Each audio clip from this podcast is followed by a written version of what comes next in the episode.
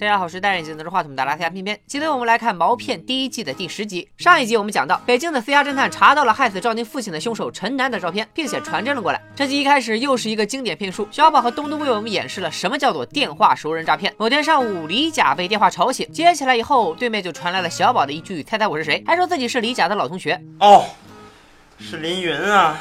既然李甲如此配合，小宝自然承认自己是凌云，还说要请李甲吃饭。李甲心说有便宜不占王八蛋，于是就来到了饭店。但是眼前的两个人并不是自己的老同学凌云，而是两张陌生的面孔。小宝自我介绍说他俩都是凌云的朋友，还假装接电话说凌云迷路了。于是李甲就傻乎乎的跟着小宝出门去接凌云。小宝又接了个电话，说凌云走错了饭店，自己要开车去接，让李甲回房间等着。哪知道李甲回来一看，东东和自己留在座位上的背包一起消失不见，并且前天还让他为小宝买的烟买单。收获颇丰的小宝和东东一回到家，赵宁就给他们介绍了行业前辈。范叔十几年前，范叔在道上打天下的时候曾经名震江湖，后来收山做起了正经生意。最近花了三十万，在一个叫刘广的人手里进了一批水泥，但收货之后发现都是过期产品。因为范叔已经收山，所以希望赵宁他们帮自己再骗回这三十万。事成之后会给他们五万块的酬劳。第二天，小宝就来到了刘广经常去的台球室。根据范叔的情报，刘广是个喜欢攀龙附凤之人，简单来说就是喜欢结交权贵。于是小宝就装成了官二代，成功和刘广搭上了线。接下来就是怎么取得他的信任了。安宁查出刘广的堂弟刘伟喜欢飙车，并弄到了车牌号和行车路线。赵宁让东东伪装成了交警，在刘伟飙车的必经之路上拦下了他，还说要扣他的车。刘伟一听，立马打电话向堂哥刘广求助，但刘广也没有交警那边的关系。一旁的小宝自告奋勇，利用人脉轻松搞到了交警大队的联系方式。一个电话过去，东东这个假交警立马放了人。刘广一看官二代果然名不虚传，马上化身舔狗，恨不得当场拜把子。这时小宝无意间看到刘广桌上的照片，照片右上角的人和北京私家侦探发过来的陈楠的照片一毛一样，但刘广告诉他这是自己和市委秘书何兆一的合影，照片右上角的人只是碰巧路过，自己并不认识。回到家，小宝就把照片拿给了赵宁。但有了上一次的乌龙事件，赵宁表现得很谨慎，他让小宝负责接下来的行动，照片的事情他自己去查。所以说本集依然是双线叙事，咱们一条一条的说。先说小宝这边，小宝再次找到刘广，说他知道有个工程需要一批水泥，凭他的关系，这批水泥只要一倒手就能赚一倍的钱。因为小宝空有关系没有货源，才拉刘广一起入伙。只要刘广花三十万买一批水泥，小宝负责卖掉，事成之后大家五五分账，稳赚不赔的生意当然砸谁谁晕。但刘广毕竟是江湖老手，他提出合作可以，但必须走公司公账。小宝担心以刘广的关系网可以通过卡号查到他们，于是准备找个陌生的银行账号发给刘广。东东说这事包在他身上，于是上街再次施展了一回快手神偷的绝技，用一招气球爆胎偷到了路人的一张银行卡。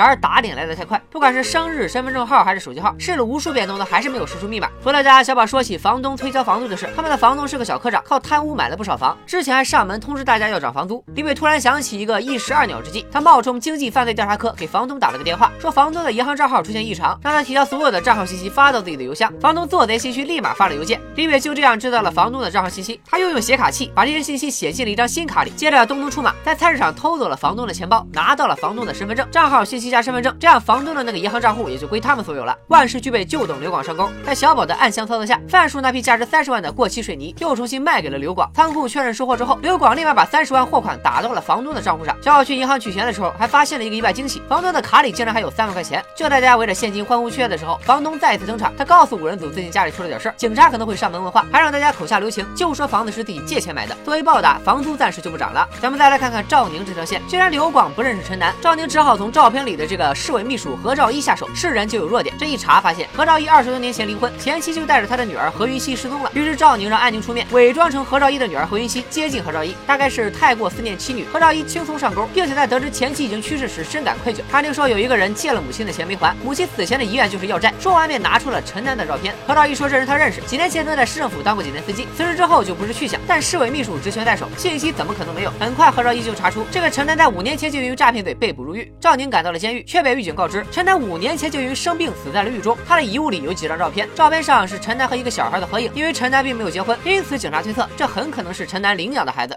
赵宁来到父亲的墓前，告诉他陈楠已死的消息，还告诉小宝既然大仇得报，自己也是时候退出了。原本一直想当老大的小宝听到这个消息，却拼命挽留赵宁。而安宁接到何兆一的电话，两人在公园见面，命令何兆一给自己女儿准备了二十多年的生日礼物以及五万块钱现金。安宁突然有些不忍，他只收下了礼物，把钱退了回去，并告诉何兆一哪天自己缺钱的时候会再联系他。看来安宁这个从天而降的有钱爸爸也是一个伏笔。晚上，甜甜和安德在车站等着迎接出狱的三爷，一直活在狐狸口中的三爷终于要登场了。就问你们惊不惊喜，意不意外？这一集再次展现了剧组在省钱方面的实力，穿保安衣服装交警，开着东风标致飙车，坐拥几套房的房东，从头到尾穿着同一套睡衣。另外，为啥这个房东全程没有露脸？相信聪明的小伙伴应该猜到了，房东和无名高手一样，都是毛片的导演李红绸客串，一人分饰多角，全程脖子以下出镜，又省了一根群众演员的鸡腿。今天就说到这里吧，拜了个拜。